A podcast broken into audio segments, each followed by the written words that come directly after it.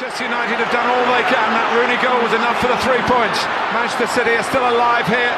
Balotelli, Aguero!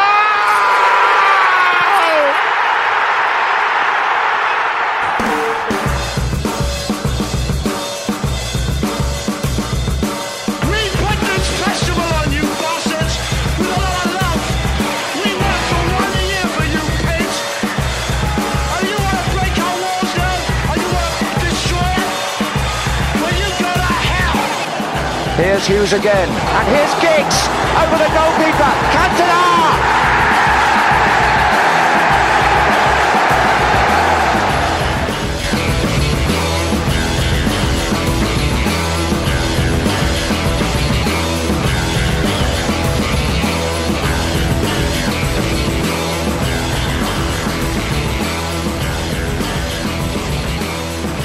Hola, ¿cómo están? Bienvenidos a Fútbol Pub, este primer podcast del 2020 y en un capítulo que además hoy tendremos una versión un poco extendida de Fútbol Pub por la jornada de mitad de semana en la Premier y la jornada de la FA Cup de este fin de semana. En fin, que se nos juntó eh, mucha información y trataremos de condensarla en los próximos minutos. Por supuesto, un abrazo para todos, que estén arrancando muy bien este 2020 y nosotros hablaremos, como ya decíamos, de lo que dejó una jornada a mitad de semana. El año comenzó con fútbol en Inglaterra y hablaremos sobre todos esos resultados, particularmente un par de partidos que llamaron mucho nuestra atención y desde luego todo lo que dejó la Copa, el City que sigue ganando pero sigue sin mostrar su mejor versión, eh, algunas sorpresas que se dieron, el golazo de Baptiste en esta ronda de la Copa, en fin, hay mucho por comentar, así que quédense con nosotros, esto es Fútbol Pub y aquí arrancamos.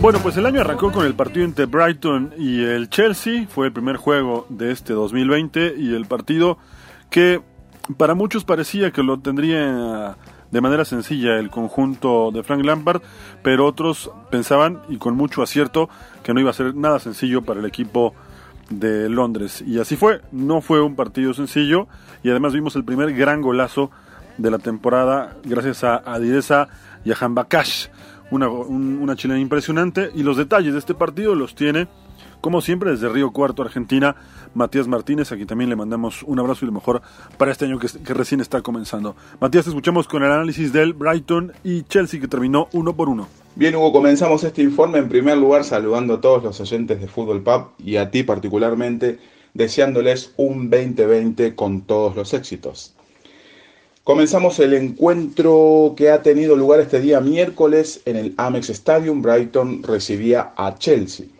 Como sabemos, ambos equipos vienen de lograr sendas victorias. Por el lado de Brighton había ganado 2 a 0 al Bournemouth y Chelsea derrotó en el clásico de Londres a Arsenal por 2 a 1. Como sabemos, en la previa no eran alentadores los números o estadísticas para el Brighton, teniendo en cuenta que desde que se juega la Premier League no ha podido lograr ganarle a Chelsea. Inicialmente los dos equipos utilizan el mismo sistema, el 1-4-2-3-1.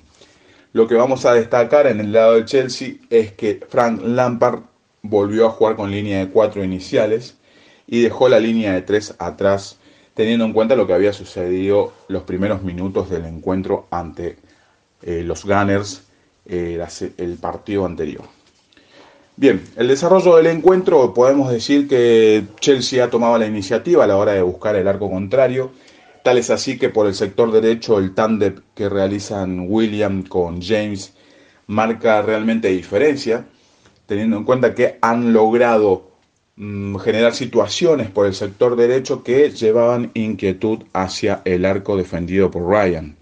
Tal es así que de una de esas jugadas viene un córner y se desenlaza el gol de Aspiricueta que pone el 1 a 0 a los pocos minutos de comenzado el encuentro. Lo que podemos decir y analizar por el lado de Brighton es que al intentar siempre salir jugando, ya sea desde abajo con el arquero y sus defensores, la presión que generaba Chelsea, sobre todo en mitad de campo, hacía que pierdan el balón de manera muy rápida, con lo cual no podían asociarse hacia adelante y generar situaciones de incomodidad para el arco de Kepa. Si vamos a hablar de Kepa, tenemos que decir que ha realizado un juego realmente muy importante, teniendo en cuenta que lo han probado tres veces y ha respondido de manera brillante. Vamos a destacar también por el lado del Brighton, que en el segundo tiempo, tal vez sin tanto juego, pero con mucho amor propio, fue a buscar el arco de Chelsea. Eh, Potter realiza cambios, sí, para al inicio del segundo tiempo, Bissouma eh, sale e ingresa Connolly para tener un poco más de peso ofensivo. Y así fue como Brighton lentamente fue llevando el equipo hacia adelante y Chelsea comenzaba a retroceder sobre sus pasos, tal vez intentando salir de contra, pero sin mucha suerte en los resultados. El partido comienzan a cambiar realmente cuando los cambios se empiezan a generar. Hudson Odoi reemplaza a Pulisic, tal vez de un partido un poco chato, para decirlo así realmente, y Kovacic reemplazó a Mason Mount. Por el lado de los locales, el cambio el minuto 68, el iraní Shahan Bakash reemplaza a Moy y ahí comienza una nueva historia para el Brighton. Realmente tenemos que decir que valió la pena levantarnos temprano solamente para poder ver el gol de media chilena que ha realizado el iraní para ver uno de los mejores goles del año realmente, ¿sí? de la temporada tal vez. Esto ha generado el empate y a su vez el envío anímico por este empate hizo que Brighton vaya en la búsqueda del encuentro. Finalmente el partido termina 1 a 1. Nuevamente Chelsea se va con un empate, pero con una sensación amarga teniendo en cuenta que si Kepa no hubiera intervenido realmente, este partido hubiera sido perdido y con la misma esencia de lo que pasó la semana pasada contra Arsenal, en el sentido de que Arsenal fue quien se había tirado hacia atrás ante el partido de Chelsea y en este caso Chelsea fue quien se tiró hacia atrás ante Brighton. Y volvemos a repetir, este partido no lo perdió gracias a las intervenciones que ha tenido Kepa. Creemos que fue un justo empate, lo que hemos vivido, realmente un partido lindo para comenzar el año. Seguimos desarrollando lo que queda de la fecha, Hugo. Un abrazo enorme para todos.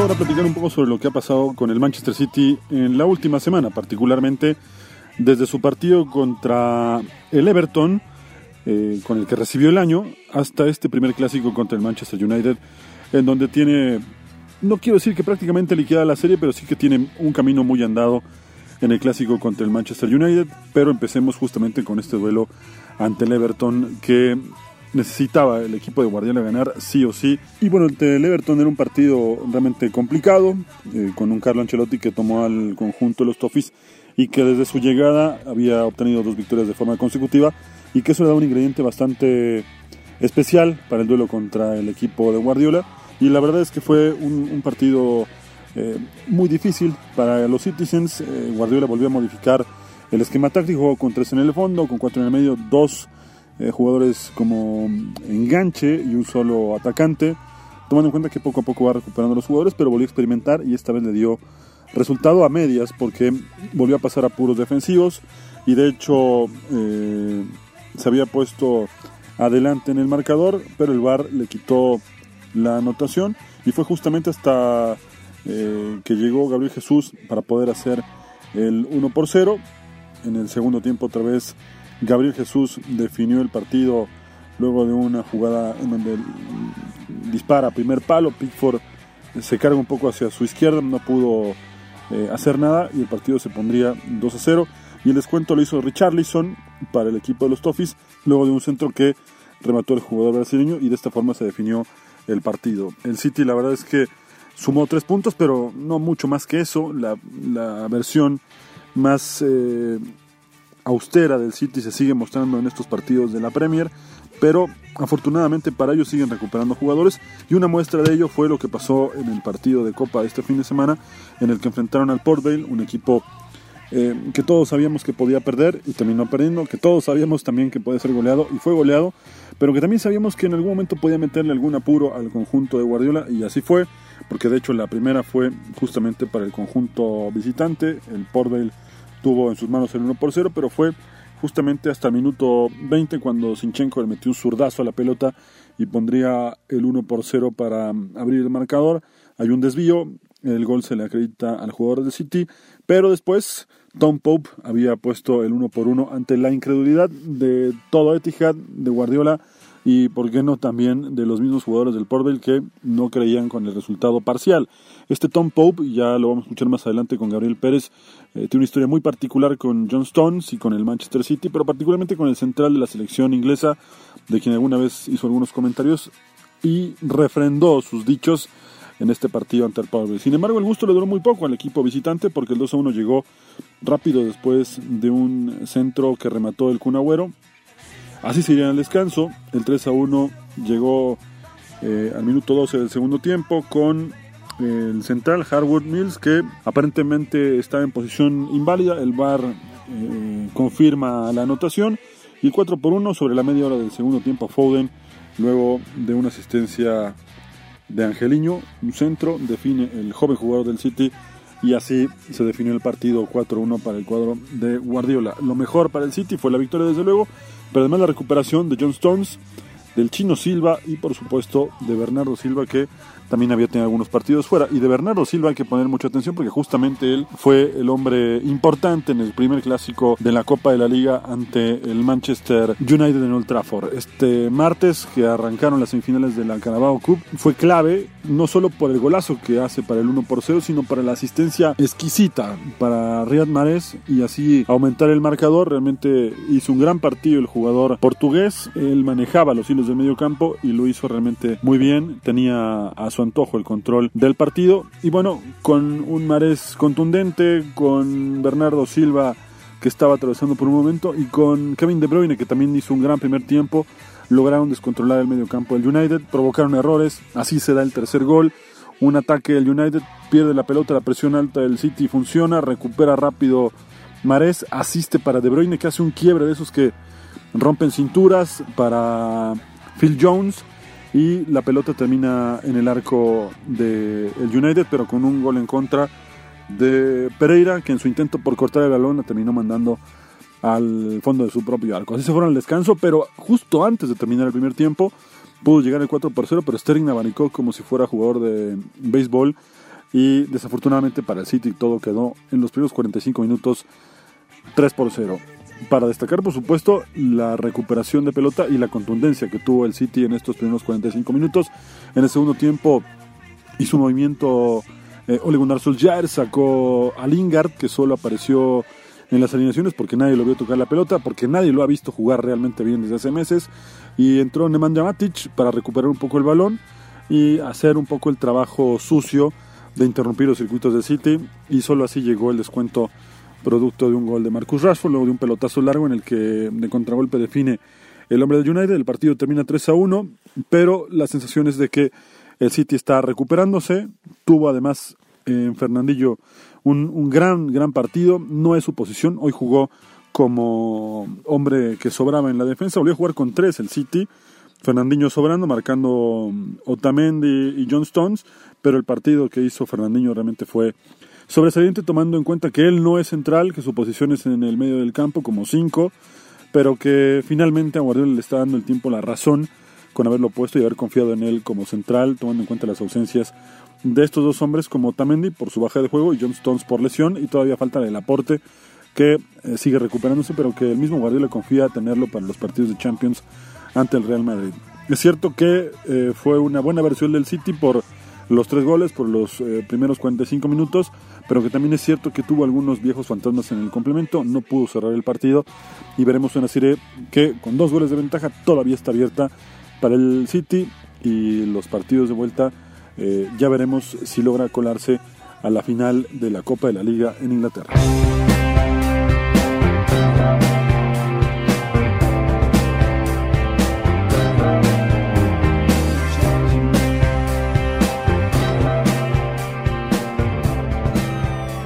Bueno, y uno de los partidos más atractivos de la jornada, al menos con el que cerró esta jornada, la primera del año en la Premier League, fue el duelo entre el Arsenal y el Manchester United. El United llegaba eh, anímicamente bien, sumando buenos puntos, empezando a consolidar algunos jugadores en eh, el once titular de los Red Devils. Y el Arsenal tenía millones de dudas. No había ganado con Arteta, le habían sacado un partido increíble como local el Chelsea hace unos días llegaba muy condicionado y también muy obligado a cambiar radicalmente su imagen. Lo hizo, jugó un gran primer tiempo y el detalle de todo lo que pasó en Emirates lo tiene Agustín Serrano, que hoy debuta con nosotros, está en Montevideo. Le damos la bienvenida a Fútbol Pub y escuchamos su análisis táctico de lo que fue este 2 a 0 de los Gunners sobre los Red Devils. Bienvenido, Agustín. Esta es tu casa, así que te escuchamos. Hola Hugo, es un honor para mí participar en este podcast. Bueno, el día de hoy vamos a hablar del partido de para la fecha 21 de la Premier League entre el Arsenal y el United. El equipo de Mikel Arteta formó con un 4-3-1 con Leno en el arco, Malta Nice de lateral derecho, Sócrates y eh, David Luis de, como centrales, por la izquierda con la Sinach, doble eje para Lucas Torreira y Yaka, por delante de ellos eh, Pepe, Mensuro Sil de media punta y por izquierda Bumeyang y de punta la cassette. En el equipo del, del, United, bueno, se repite la misma formación que el Arsenal, con De en el arco, Juan Bisaca lateral derecho, Lindelof, Maguire y Luke Shaw de lateral izquierdo. En el doble eje, Fred y Matic, por delante de ellos James Lingard de media punta y Rashford eh, por izquierda y de punta Martial. Eh, ¿Qué vamos a destacar este partido? Sobre todo de, después de la, de la derrota clásica del derby de, de, Londres por de, eh, el equipo de Miguel perdió con, con el Chelsea. Sobre todo vamos a destacar aspectos tácticos que para mí son muy importantes, eh, que para mí son esenciales y que creo yo que absorbió mucho conocimiento siendo la mano derecha de Pep Guardiola. Por ejemplo, es eh, el primer gol. El primer gol está lleno de conceptos. Eh, principalmente el concepto que más se destaca es el lateral usando el carril interno. Si vemos eh, la jugada como se desarrolla, bueno, Aubameyang fija el, lateral, fija su marcador. Cuando con la Sinach manda el pase, cuando manda el pase hacia Aubameyang, él automáticamente activa el carril interno que posteriormente Aubameyang lo vuelve a habilitar por ese carril y él manda el centro y como todos sabemos terminó en el gol de, de PP. Otros aspectos más a destacar de este Arsenal es la presión altísima que ejerció. Por momentos obligó al United a jugar pelotas en largo, eh, principalmente de sus centrales, tanto Lindelof como Maguire, utilizando como una especie de, cerrojo a Matic y a Fred. Y otra cosa también a destacar es la salida del fondo del, del Arsenal. No se sintió tan tocado cuando no pudo progresar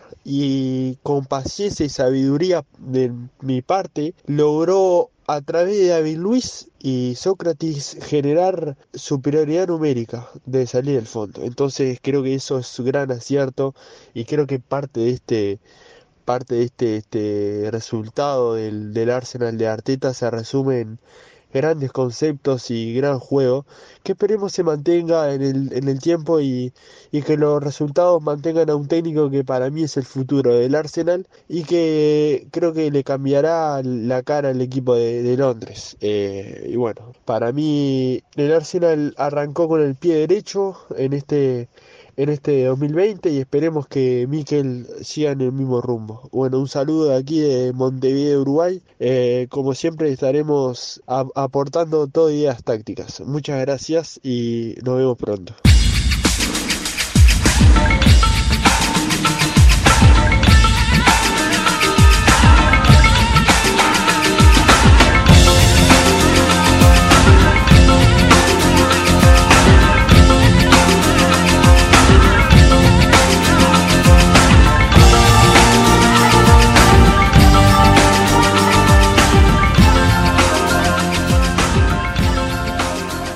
Duda alguna que el partido más atractivo de esta ronda de la FA Cup fue el Merseyside Derby entre Liverpool y el Everton.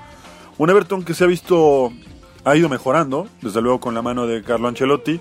Más allá de la derrota con el City en la Premier League, deja buenas sensaciones de que se está recuperando. Además, los dos primeros partidos de Carleto al frente de los Toffees terminaron en triunfo, por lo que está ganando en confianza, está empezando a aplicar varios cambios tácticos el equipo del italiano. Y una buena prueba era justamente medirse al mejor equipo de Europa, al mejor equipo del mundo en este, en este momento que es el, el Liverpool. Y desde luego que la combinación le resultó, más allá de la derrota del Everton, tendría que estar bastante, bastante orgulloso de lo que hizo en Anfield. Es cierto que la paternidad que tiene Liverpool es infinita por ahora, que no se ve cómo se la pueda sacar de encima, al menos en un periodo de tiempo corto, pero que no fue el mismo rival, no le metieron cuatro como hace algunos días en Anfield por el partido de la, de la Premier League. Fue un partido que más allá de los cambios que implementó Klopp en el once inicial, el Everton dejó una muy buena imagen. De hecho, los primeros minutos del partido, diría yo que hasta el 1 por 0, que fue por ahí del minuto 26, 27, el que dominaba era el Everton. Y la figura era Adrián. El Liverpool saltó con muchos cambios. Adrián jugó en el arco. Nico Williams, Nathaniel Phillips, Joseph Gómez y James Milner jugó de lateral izquierdo, pero a los pocos minutos tuvo que dejar el terreno de juego por una lesión. Y ojo con la alineación a partir de media cancha. La lana, eh, Chirivela, Curtis Jones, ojo con Curtis Jones, Harvey Elliott, Takumi Minamoto, que debutó, apenas fue presentado hace unos días y debutó como titular en el eje del ataque de Liverpool, y Divo Gorigi. Es decir, dos titulares, dos habituales en el 11 del club para encarar un clásico que siempre es muy caliente y que sabían que corrían el riesgo de perder, pero confió muchísimo eh, Jürgen Klopp en los jugadores que puso y terminaron quedándose con el partido gracias a un golazo de Curtis Jones luego de una combinación con Divo Gorigi, le dejó la pelota servida y este joven canterano del Liverpool la colgó en el ángulo para dejar sin posibilidad alguna a Jordan Pickford que se lanzó y por más que se estiró jamás alcanzó la pelota. Pero antes del 1-0, insisto, las mejores situaciones habían sido el Everton. Primero Calvert Lewin, después Olgate tuvo una también eh, muy interesante. El lateral izquierdo, el marcador, perdón, por izquierda del, del Everton tuvo una situación también interesante. Milner se va lesionado, Calvert Lewin vuelve a avisar y Richarlison tuvo una muy cerca también antes del primer gol, hasta que llegó justamente el 1 por 0 luego de la jugada que ya les comentábamos en el segundo tiempo. Cuando se juegan 26 minutos del segundo tiempo llega esta jugada de Curtis Jones en donde combina con Divo Gorigi y el clásico se fue para el lado de los Reds de Club. Eh, la verdad fue un gran, gran segundo tiempo de Jones jugando por el lado izquierdo en el medio campo. No es su posición atacar, pero subía mucho y también recuperaba mucho la pelota. Es un jugador muy veloz por lo poco que vimos de este canterano del, de Liverpool, tiene muchas cosas muy interesantes para mostrar, así que tendremos que ponerle mucha atención y sobre todo los hinchas de Liverpool deben estar muy contentos de esta joya que acaba de regalar un golazo en el clásico contra el Everton. Eh, la verdad es que para el, Everton debe ser frustrante ya medirse al conjunto del, de Liverpool, tomando en cuenta que eh, no le puede ganar desde hace mucho tiempo y mucho menos en la Copa. Es ya la racha más larga del equipo de Liverpool en la historia de los clásicos entre los Reds y los uh, Toffees. No gana un solo clásico el Everton desde el 17 de octubre del 2010. En un partido por Premier League lo ganó 2 a 0 con goles de Cahill y Arteta, el hoy técnico del Arsenal en su paso por el Everton. Y un partido de Copa no lo gana desde el 2009, un partido que también se jugó en Goodison Park y lo ganó con la anotación de Gosling, 1 por 0. Eh, y desde ese entonces no ha ganado un solo clásico. 10 años sin ganar un clásico debe ser duro para el Everton. Y una frase de Bill Shankly que se agiganta con este momento de los Reds. Aquella ocasión que le preguntaron sobre los equipos de Liverpool y él respondió que Liverpool tenía dos grandes equipos, el Liverpool y los suplentes de Liverpool y hoy creo que bien se podría aplicar para este momento que viven los Reds y por supuesto eh, los Toffees que hace mucho que no ganan y no solo eso sino que eh, en los últimos clásicos le han podido apenas convertir dos goles me refiero a eh, los últimos cinco partidos, contando este de Copa y los anteriores cuatro de Premier. No ha podido hacer más que dos goles y el día que hizo dos goles perdió 5-2 apenas el 4 de diciembre del año pasado. Así que la está pasando muy mal el Everton con el, con el Liverpool en los clásicos, pero sí que ha mostrado una mejoría importante desde la llegada de Carlo Ancelotti y como se esperaba, el equipo de club ya está metido entre los mejores 32 de la Copa.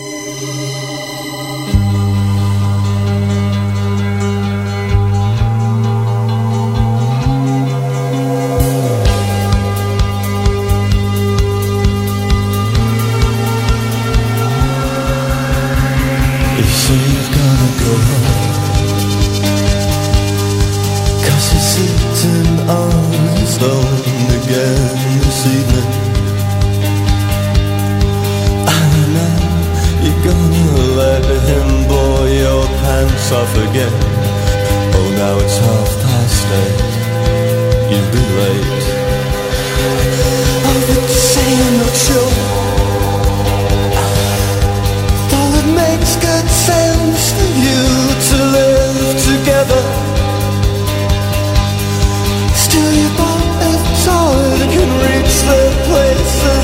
He never goes. And now it's getting late.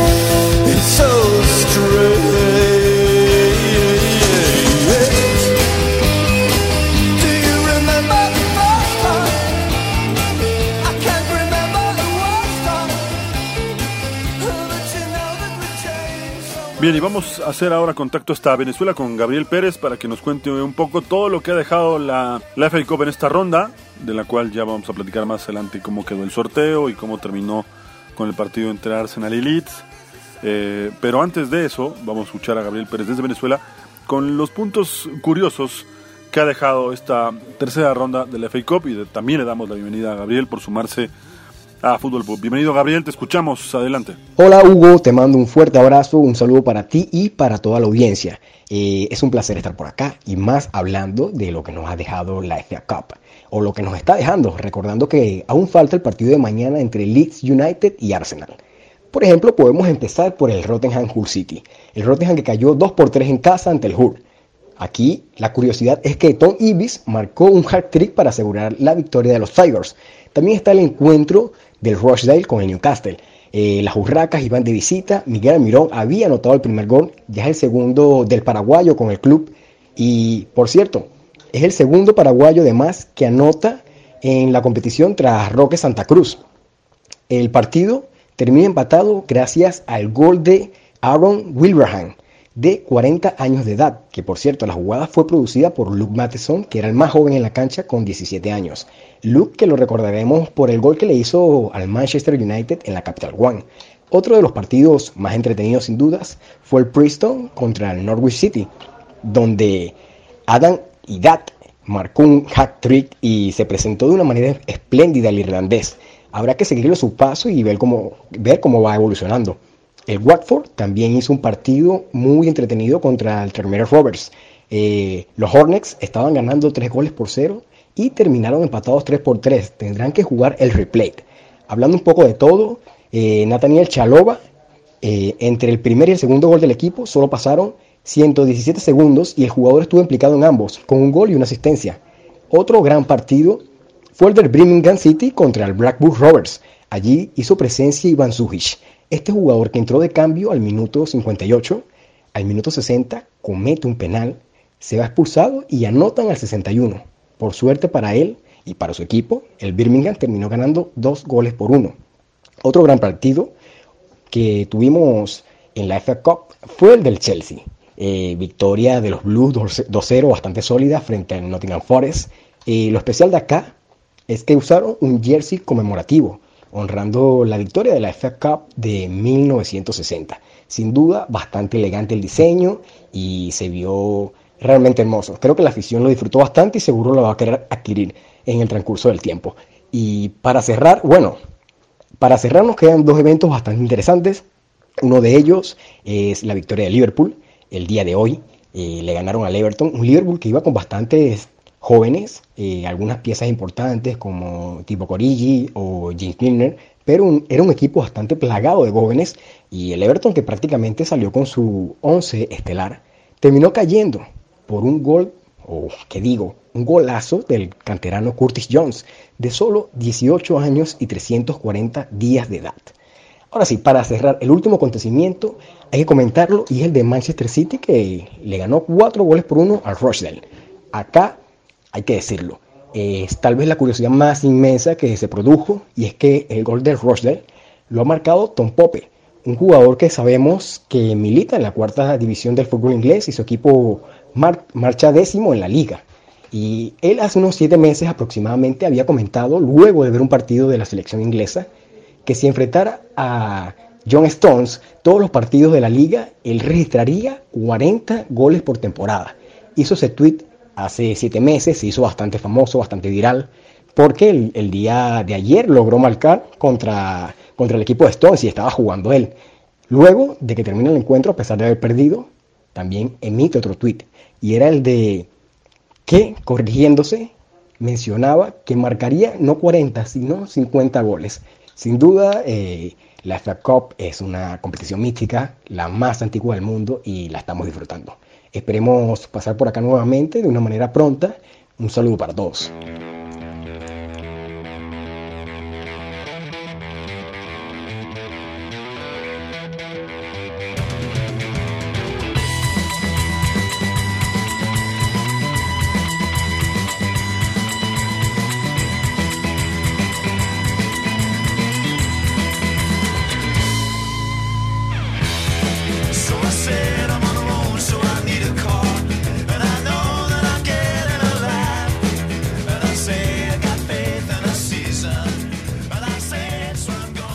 Bien, vamos a platicar un poco ya en el final de este episodio de Fútbol Pub sobre la actividad en la Skybet Championship. Evidentemente no hubo acción este fin de semana al tener partidos de FA Cup, pero sí que hay que destacar el duelo en la punta entre Leeds y el West Brom, que terminó con empate. Un partido muy parejo, un partido que desde luego eh, pudo haber quedado del lado de Leeds. Un Leeds que está haciendo buenos partidos, pero que desafortunadamente para ellos no están cerrando ni teniendo la contundencia de otros compromisos. Lo habíamos platicado un par de episodios atrás. Habían ganado siete victorias consecutivas y hoy están con una racha de partidos mm, irregulares, esa es la verdad. Tan es así que volvió a jugar muy bien en la FA Cup, pero quedó fuera a manos del cuadro del Arsenal en un partido en el que creo que merecía mucho más el conjunto de Leeds, pero los errores se pagan caros, la falta de contundencia también. Y por supuesto esto es lo que, lo que le pasó en la FA Cup y lo que le pasó también contra el West Brom en un partido, insisto, muy complicado, con la punta en juego y con un equipo del el West Brom que se puso adelante en el marcador rápido a los dos minutos luego de un córner, marcó mal la defensa de Leeds y Ayayi eh, pudo convertir el 1-0 luego de una serie de rebotes, la pelota apenas y cruza la línea de meta suficiente para que el árbitro, con el famoso ojo del con, dé por buena la anotación. Las protestas de los jugadores del, Leeds no se hicieron esperar, pero bueno, finalmente el gol lo convalidó el Silvante y en el segundo tiempo otra vez apretó el equipo del West Brom, tuvo algunas situaciones. Casilla tuvo mucho trabajo en el arco de Leeds. Realmente por momentos el West Brom encontró los huecos necesarios para poder entrar al área, pero repito, el arquero de Leeds tuvo una buena actuación, un buen desempeño, pese a las dificultades que de pronto puede presentar. Sin embargo, bueno, ya decíamos, eh, después llegaría el empate en una jugada por el costado izquierdo. Banford alcanza a rematar. El gol, desde luego, lo festeja Banford, pero en la repetición se ve claramente que Ayayi es quien termina metiendo el balón en su propio arco. El árbitro le da eh, como autogol, lo da como autogol y el partido termina uno por uno con un resultado que es bueno para el Leeds, sí, porque manejará hasta este fin de semana eh, la punta del torneo por diferencia de goles. Las posiciones después de este uno por uno quedarán de la siguiente manera con el Leeds, desde luego como el líder de la tabla con 52 eh, puntos, los mismos puntos para el West Brom, pero ya decíamos nada más para revisar los últimos cinco partidos de Leeds, empatado tres, ganó uno y perdió otro, por lo cual su desempeño sigue siendo muy irregular con respecto a la primera racha que tuvo en, la primera parte de la temporada, con siete partidos ganados de forma consecutiva.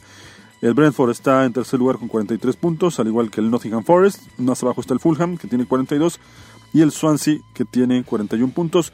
Y eh, los próximos partidos, la próxima semana, el fin de semana para ser exactos, veremos a Leeds jugar ante el Sheffield Wednesday de local y al West Brom jugar también eh, un partido ante el conjunto del Charlton como visitante. Y también habrá que poner atención al derby que ya tiene a Wayne Rooney como estrella en esta segunda parte de la temporada y jugarán ante el Middlesbrough. Así que bueno ya les estaremos platicando de esto que será la jornada ya 27 en la Sky Championship. Y antes de finalizar platicar un poco sobre los partidos que veremos este fin de semana en la Premier League, una jornada que ya se reanuda, ya pasó la Copa, ya veremos los partidos de esta jornada que arrancará justamente el viernes con el duelo entre Sheffield y el West Ham, destacar este derby londinense entre el Crystal Palace y el Arsenal, ojo con el Crystal Palace que estaría buscando a Roberto Alvarado, al jugador de Cruz Azul, veremos si, si se hace oficial este rumor, el Chelsea jugará contra el Burnley, Everton recibe al Brighton, Leicester ante Southampton, Manchester United jugará contra Norwich, Newcastle visita al Wolverhampton. Y los Spurs cierran la jornada del sábado en Londres contra Liverpool, en el que sin duda es el gran partido de la fecha. El domingo hay dos partidos nada más, Bournemouth contra el Watford y Aston Villa en Villa Park ante el Manchester City en el cierre de esta jornada, en la que no pensamos que pueda haber grandes cambios y que los favoritos estarán sacando los puntos necesarios para mantenerse en las posiciones que hasta ahora le conocemos. El Liverpool es líder con 58 puntos, con 45 está el Leicester, y con 44 está el Manchester City. En la parte baja de la tabla, por no descender, están peleando el Bournemouth con 20, con 19 está el Watford y con 14 el Norwich. Y de estos tres que son por ahora los equipos que descenderían, el único que realmente se le ve alguna mejora en su desempeño es al Watford que ha ganado ya un par de compromisos importantes y que le ha permitido empezar a sumar puntos, aunque todavía no sale de zona del descenso. Nos tenemos que ir, esto fue Fútbol Pub, nos escuchamos la próxima semana con todo lo que deje una jornada más, tanto en la Premier League como en el Sky Bet Champions.